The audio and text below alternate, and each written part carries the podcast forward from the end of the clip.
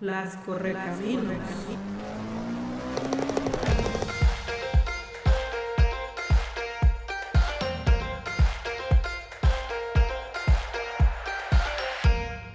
Las correcaminos.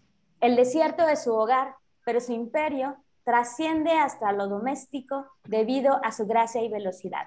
Y aunque prefieren correr, con su ingenio surcan volando el ignoto reino de la palabra para fraguar poesía. Acompaña a las correcaminos Anja Aguilera y Claudia Islas en sus reuniones Flash. Cada dos martes, poesía temática y más letras en Petit Comité. Personas, entes y aves que nos escuchan.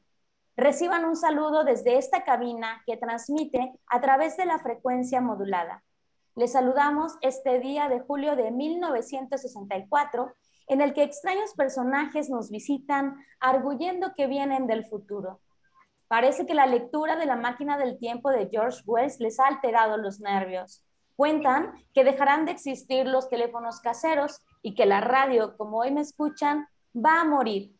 Pero mejor dejemos que nos cuenten sus historias y otras excentricidades. Les doy la bienvenida a Las Correcaminos. Claudia Islas, bienvenida a tu programa y a 1964. Saludos, saludos del futuro. bueno, aquí estoy ya un poquito vintage, pero con mucho gusto de estar aquí, eh, listísima para estos viajes en el tiempo y quisiera comenzar leyendo un poema que me encanta de Vislava Simborska que dice las tres palabras más extrañas. Cuando pronuncio la palabra futuro, la primera sílaba pertenece ya al pasado. Cuando pronuncio la palabra silencio, lo destruyo. Cuando pronuncio la palabra nada, creo algo que no cabe en ninguna no existencia. Y bueno, los viajeros en el tiempo, ¿quién, ¿quién no se apunta en este viaje, verdad? ¿Cuántas veces hemos deseado regresar en el tiempo y cambiar una decisión tomada, vivir otra vez un momento que añoramos, abrazar de nuevo a alguien que extrañamos, o adelantarnos y brincar hacia el futuro para saber si esa decisión que estamos tomando es la correcta, enterarnos de lo que viene y ahora sí disfrutar cada segundo o cambiar lo que aún no sucede. La mente humana, tan llena de interrogantes, de dudas, de anhelos, de miedos, tan necesitada de un orden, de un instructivo. Quizás por eso sea que desde siempre nos enseñan a planear el futuro, cuando en realidad, ¿qué es el futuro? ¿Quién nos asegura que existe? Si como dice Vislava Simborska, en el momento en que lo anuncio, se convierte en pasado. ¿Qué sucedería si pudiéramos controlar esa línea de sucesos, ese tiempo impuesto por el girar de los astros, por las arrugas en la piel? ¿Cómo sería nuestro pensamiento si pudiéramos montarnos en el DeLorean hacia cualquier época?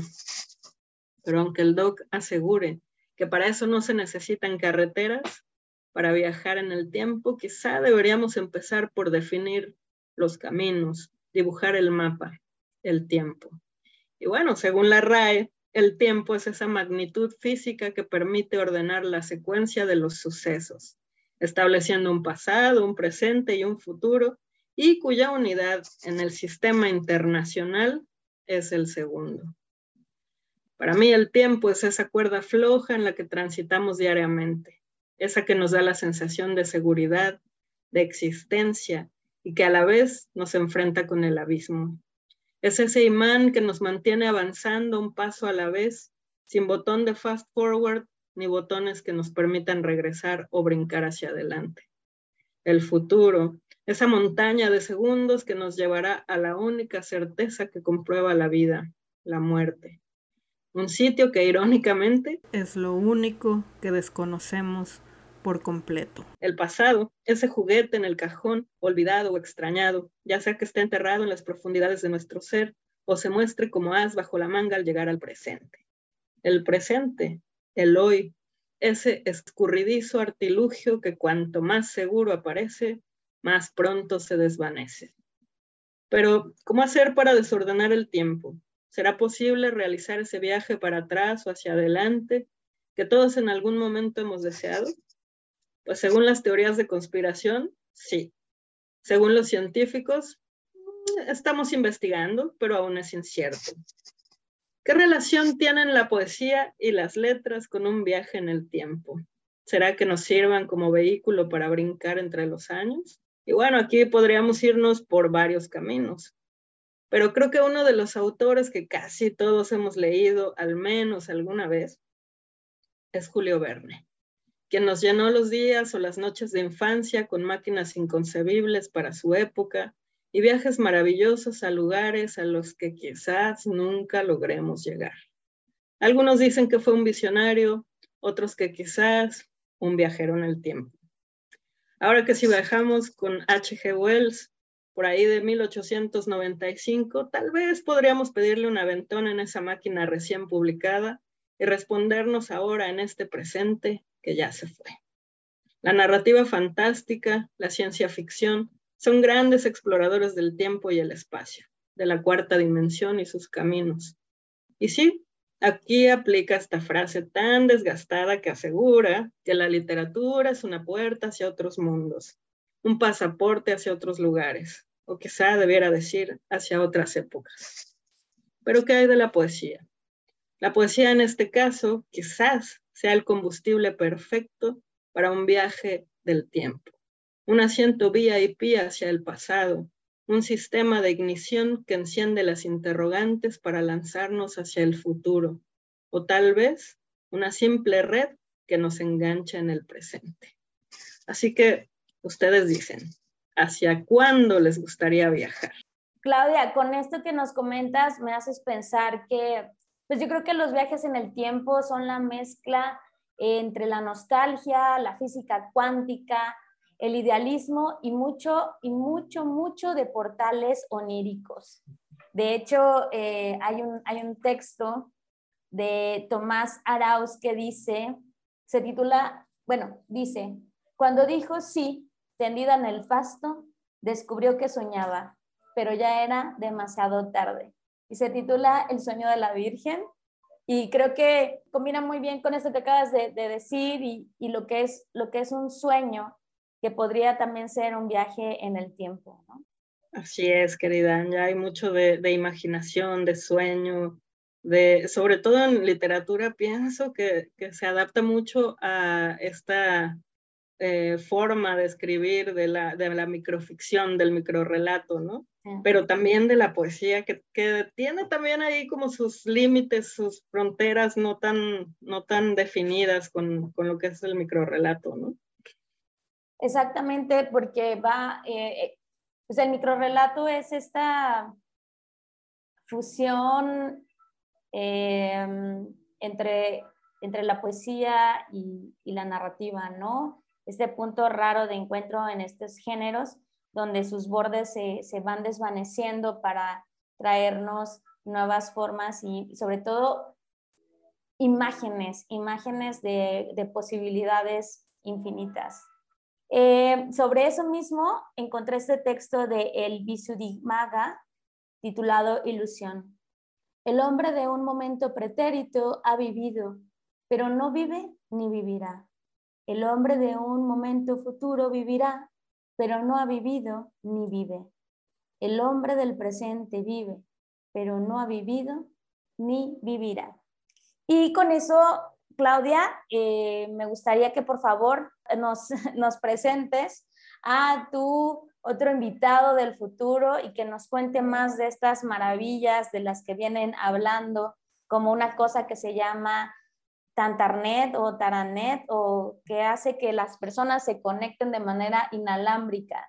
Así es, pues déjame lanzarle el cable, bueno, a ver si nos puede alcanzar por acá este, a ver si encontramos un satélite, esas cosas que, que ahora en el futuro pueden comunicarnos. Y bueno, yo les quiero presentar a nuestro invitado. Es un viajero que no teme a las palabras ni a las fronteras. Es más, él vive en la mera línea entre la poesía y la investigación. Es un poeta que gusta de viajar entre líneas del tiempo y hace magia con sus versos. Habita en el lugar de nuestro país donde comienzan la patria y los sueños. Me da mucho gusto reencontrarlo en este viaje de la poesía y en este tiempo. Él es Jonathan Curiel Y bueno, Jonathan, nos escuchas por allá, bienvenido a las Correcaminos. Muchas gracias, y las logro escuchar muy bien. Eh, ustedes logran escuchar muy bien también, ¿verdad? Agradezco esta invitación por este agujero de gusano en el que eh, logré viajar para conectarme con ustedes en esta máquina extraña de hechicería electrónica. Eh, pues es un tema muy cautivante el que tratan el día de hoy, sobre todo porque la literatura misma es una apuesta por el tiempo, la escritura, eh, desde los primeros libros como en el poema de Gilgamesh y desde los mitos que se fueron repitiendo y que también conformaron obras clásicas, todo es una apuesta como hacia el tiempo, hacia el futuro, pero de alguna manera siempre reivindicando el presente, ¿no? Entonces, algo maravilloso de los libros y que yo creo que sí nos hacen viajar en el tiempo, es que cuando nosotros ponemos eh, o ponemos nuestros ojos y nuestro cuerpo y nos arrojamos por entero a la lectura de libros como La Odisea, La, Odisea, la Iliada, eh, la Eneida, la Divina Comedia, el Quijote mismo, estamos haciendo un homenaje a ese tiempo también. Estamos volviendo ese tiempo y estamos activándolo en nosotros con sus palabras, con sus formas eh, de describir contextos, ¿no? con sus creencias, ideologías. Todo eso se pone en juego eh, al traer los libros, eh, al arrojarnos a la experiencia de la lectura, ¿no? Entonces, los lectores, las lectoras que estoy seguro que escuchan Correcaminos, eh, todas y todos son viajeros en el tiempo, definitivamente. Y al traerle con estas letras, con estas evocaciones tan, tan precisas y tan bellas que nos comparten el día de hoy, tan interesantes, pues creo que también estamos viajando nosotros. ¿no? Muchas gracias, Jonathan, eh, por esta eh, primera intervención. La verdad es que sí es muy cautivadora la literatura en ese sentido y es esperanzadora también, ¿no? Y por ello me gustaría pues que comenzaras compartiéndonos alguno de tus textos seleccionados para este viaje. Sí, claro que sí. Pues eh, de nuevo agradecerles la invitación. Les voy a compartir de mi más reciente libro titulado Contra Alquimia que fue publicado por la editorial Pino Salados, que dirige la poeta y editora Rosa Espinosa. Y bueno, Contra Alquimia es un libro que se compone, es una trilogía de, tres libros que es Hermes, Incilio y Apuntes del Contraalquimista. Los poemas que les voy a leer pertenecen a este primer apartado que es Hermes. Y Hermes en particular, Hermes Trismegisto, es un eh, alquimista muy famoso que de alguna manera es un viajero en el tiempo. Un viajero en el tiempo porque es como si esta presencia eh, se hubiera manifestado en, diferentes épocas, en diferentes periodos, pero con distintos nombres, ¿no? Entonces, eh, en griego es Hermes Trimegisto, en latín Mercurius Ter Maximus, en árabe Idris, el Navi de los Suras, a quien los etíopes identifican con Enoch, y diferentes personajes eh, con diferentes nombres se han manifestado. Entonces este señor, o bueno, esta persona, yo le quise escribir una eh, biografía poética, es alquimista, y de aquí les voy a leer los poemas. Hermes Trismegisto, misterio extraído de la memoria mineral, marca de alabastro, lenguaje de oro en la garganta, ojos que abrías como páginas y páginas que abrías como cielos.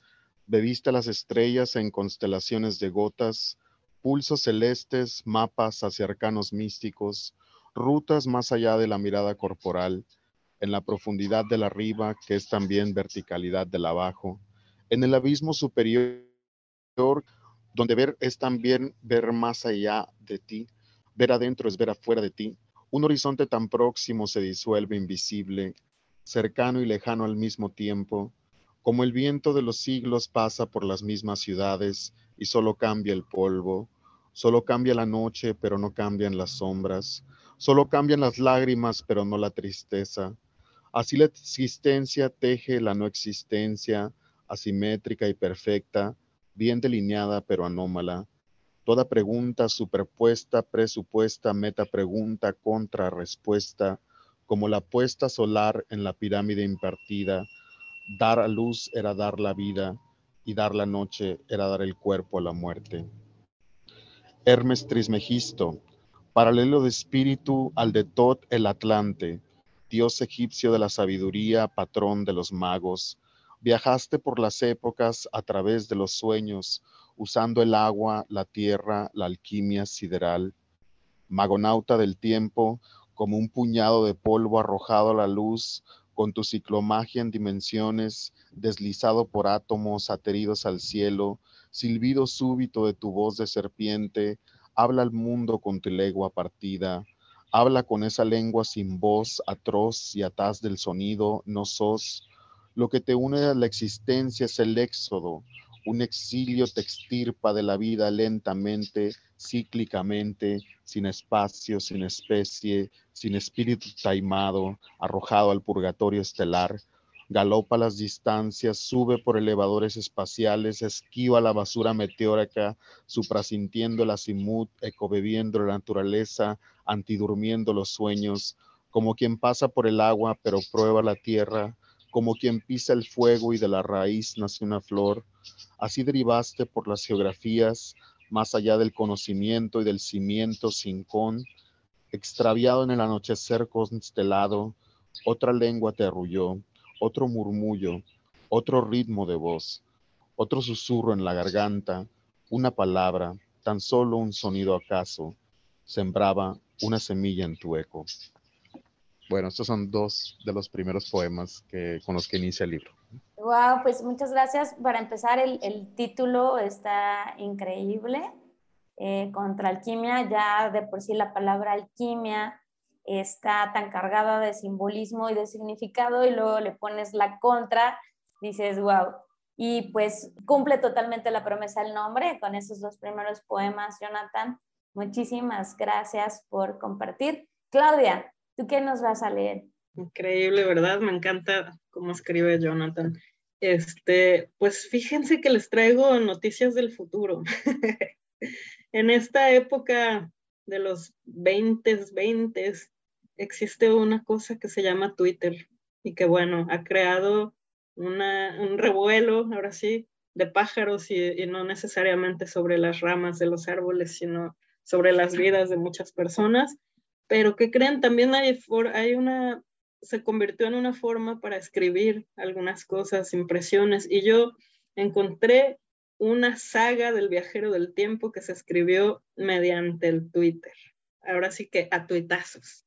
Lo escribió eh, nuestro, bueno, alguien que después vas a conocer y que después te va a caer muy bien, Anja, que se llama Alberto Chimal. Okay. Y es un libro completo de puros tweets que hablan acerca del viajero del tiempo. Entonces, sí, les voy a leer, bueno, más que fragmentos, son unos, unos cuantos que hablan acerca de justamente el viajero del tiempo. Y dice, dice, buenos días, buenas tardes, buenas noches. Como dice el viajero del tiempo cuando su máquina se pone temperamental y no le pregunta a dónde o cuándo quiere irse en el lugar y tiempo en que aparece, toda la gente lo mira con desconcierto. Parpadea y cuando oye las palabras, tal vez parpadea de nuevo si no le entiende. El viajero del tiempo no sabe todos los idiomas de todas las épocas. Y tal vez el viajero del tiempo se arrepiente de haber llegado allí y desaparece y da la impresión de haberse ido en otro parpadeo, en el instante en que nadie lo veía. Pero ¿quién es el viajero del tiempo? El viajero del tiempo extiende la mano y atrapa la primera gota de la lluvia. Todas las demás impiden que el mundo se entere de la hazaña. El viajero del tiempo soñaba un flash forward en el que se despertaba, viajaba hacia atrás en el tiempo, se dormía y soñaba un flash forward. Un pasaporte del viajero del tiempo lo acredita como ciudadano de un país que todavía no existe y nadie, nadie recordará cuando desaparezca. El viajero del tiempo usa una máquina propulsada por horas perdidas, ignoradas, malgastadas. Se alegra, tendrá energía para siempre. Y bueno, esos, esos después les leo unos poquitos más, pero por ahora, ¿qué tal? Muy, muy bien, pues está muy intrigante esta primera lanzada de ¿les llamas? Muy bien. Eh, yo tengo aquí un poema titulado El geómetra. Te viene acuosa la tintura sanguínea de una curva, compás entre los aires, guirnalda incendiada, el trazo en el papel de la memoria, la palabra ausencia. Allá en su nido del monte equilátero, los inseparables la desconocen, pues solo trinan al amor. En esta pobre guarida de vértices oscuros, transparente flota tu imagen con la tibieza de su curvatura inasequible.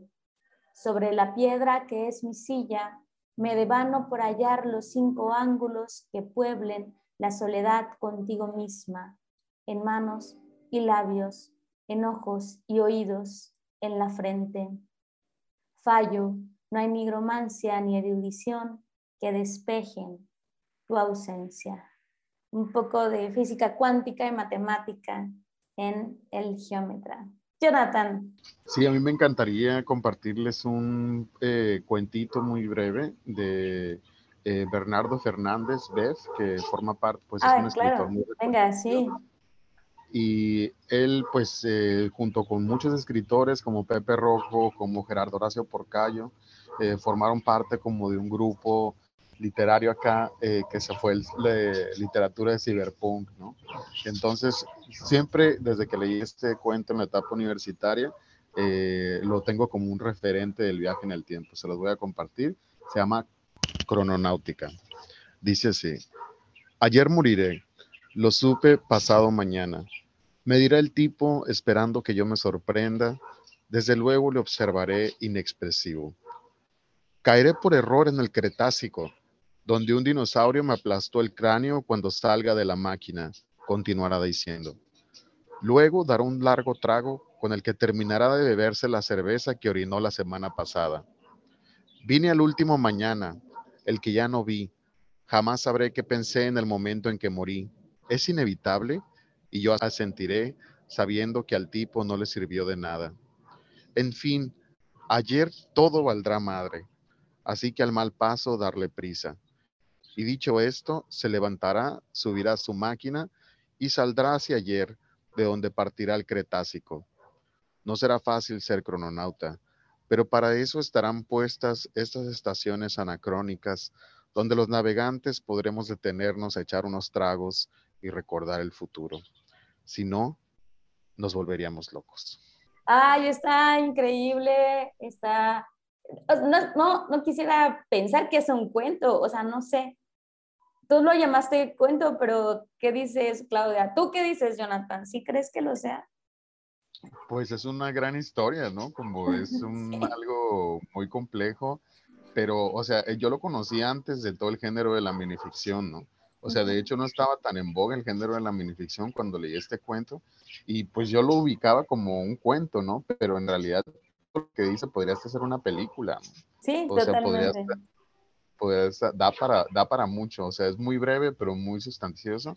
Y lo estuve buscando en internet y no está en internet, entonces afortunadamente, gracias a que mi obsesión con el pasado me hizo guardarlo en un archivo de la computadora y desde ahí se los estoy leyendo. Ah, qué genial. Pero dices que está en un libro. Eh, sí, sí está, sí está en un libro de Beth. Eh, en internet está la referencia completa. El cuento se llama Crononáutica eh, pero yo lo leí en una antología de cuentos cyberpunks, ¿no? Como que había de Gerardo Horacio Porcayo y también recuerdo como de otros autores como eh, hay, uno que se apellida Zárate, que es muy bueno también, ¿no?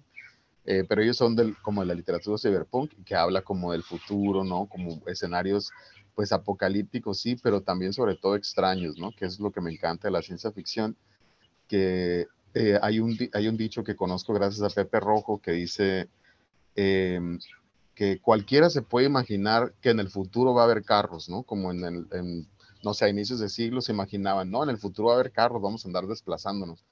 Pero solo un escritor de ciencia ficción se puede imaginar que esos carros iban a generar el tráfico, ¿no? O sea, como se podían imaginar los carros, y pero no solamente un escritor de ciencia ficción podría imaginarse el tráfico que iban a generar esos carros, ¿no? Entonces está bien padre, por eso como la ciencia ficción, el cyberpunk, por eso les comparto este cuento tan genial. Excelente recomendación y pues ahí está para quienes nos escuchen en el futuro y en este pasado del 64, pues eh, esperen a no morir antes de conocer esta antología de cuentos. Muchas gracias, Jonathan. Claudia, ¿qué nos vas a compartir ahora? Pues no sé si quieren que siga por esa línea de la saga del viajero del tiempo o tengo un poema que es un poco extenso, pero si quieren lo dejamos para la siguiente ronda, para ahorita continuar un poco con la saga del viajero del tiempo. Muy bien, adelante.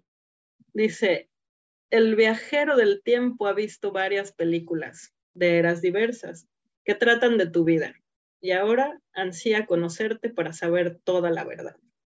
Fastidiado, luego de seis horas de ruido en el cuarto contiguo, el viajero del tiempo retrocedió seis horas Pasó al otro cuarto, lo halló vacío y entendió lo que había hecho, o más bien lo que ahora tenía que hacer. ¿Qué sentido tiene este juego si no se matan entre ellos? dijo el gladiador al viajero del tiempo mientras veían el partido de fútbol. El viajero del tiempo manda decir que sí, recuerda el futuro, pero no es psíquico, no sabe a quién estás por conocer ni cómo te hará feliz. El viajero del tiempo retrocede despacio, muy despacio, para ver a Michael Jackson caminar hacia adelante. Wow, a Michael Jackson sí lo conozco. es un muchachito que promete en la música. Ahorita que Chimal toca ese tema de Michael Jackson en reversa, estaba tratando de encontrar ese fragmento donde se habla de la reina blanca en Alicia a través del espejo que ella vive en reversa, ¿no? Entonces, eh, no lo encontré, pero encontré un poema de cuna de la Reina Roja, que de todas formas se me hizo muy, muy, muy lindo, ¿no? Y dice, aparece en el capítulo 9, duérmete mi reina sobre el regazo de tu Alicia, hasta que esté lista la merienda, tendremos tiempo para una siesta. Y cuando se acabe la fiesta, nos iremos todas a bailar la reina blanca y la reina roja, Alicia y todos los demás. Y tengo aquí dos muy cortitos de el poeta Julio César Plata. Se titula Viajero en el tiempo. Es la casa, mi casa y alguien mira desde la puerta.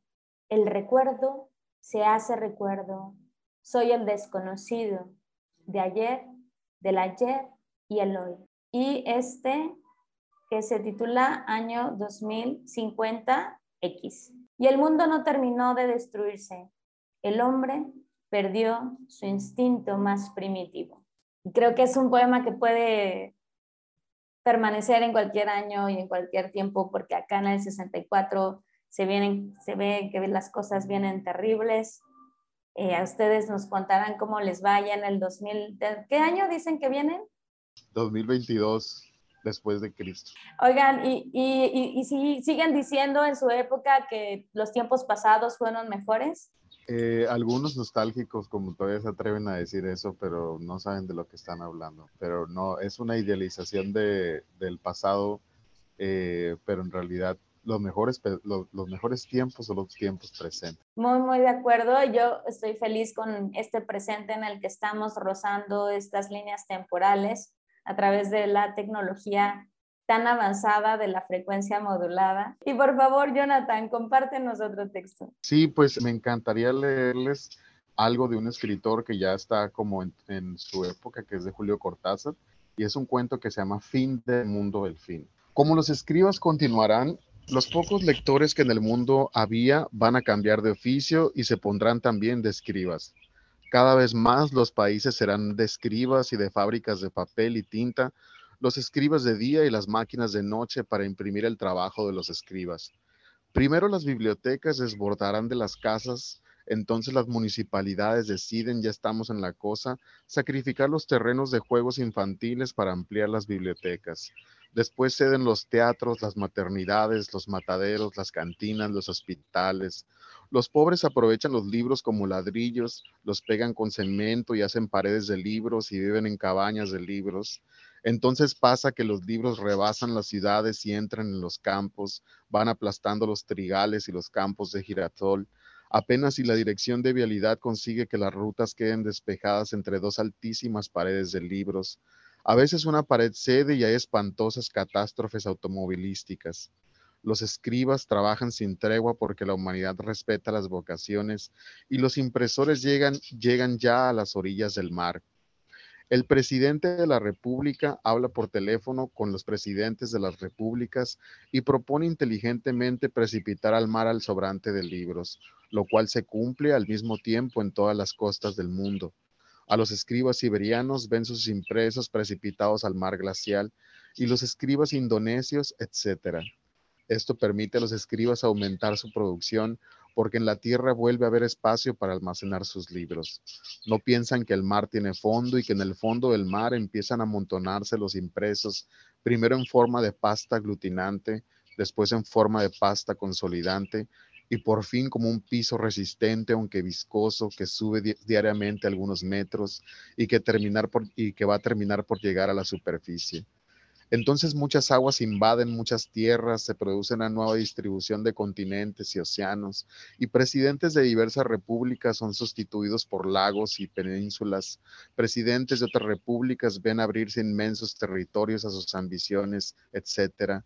El agua marina, puesta con tanta violencia a expandirse, se evapora más que antes o busca reposo mezclándose con los impresos para formar la pasta aglutinante al punto de que un día de los capitanes de los barcos de las grandes rutas advierten que los barcos avanzan lentamente, que 30 nudos bajan a 20, a 15, y los motores jadean y las hélices se deforman.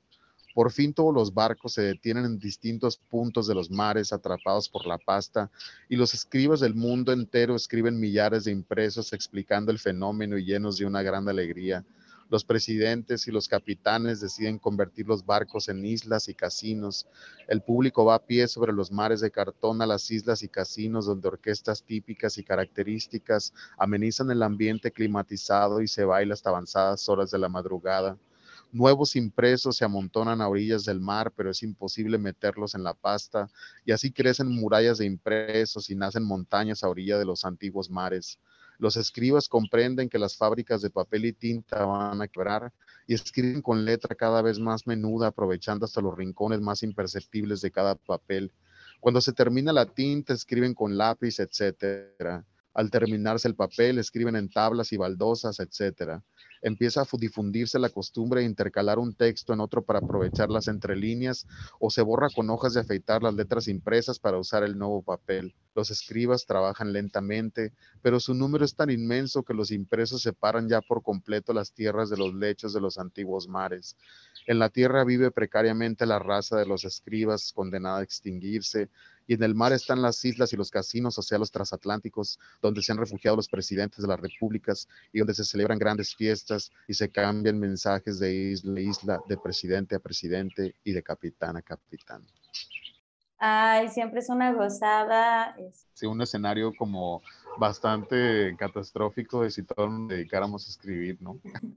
Pero tengo el epílogo perfecto para ese relato, de, para ese texto de Cortázar, que se titula El último poema, también de Julio César Plata. El último poema lo escribirá una máquina. Será corto y preciso, propio de su naturaleza.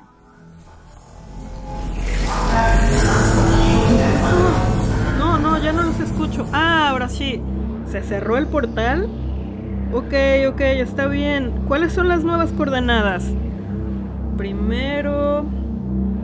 Ok, primero del 08, ok, primero de agosto. ¿Cuál es la siguiente? Ok, 2022. Primero de agosto del 2022. Ahora programo mi ruta. Sí, sí, por allá nos seguimos escuchando.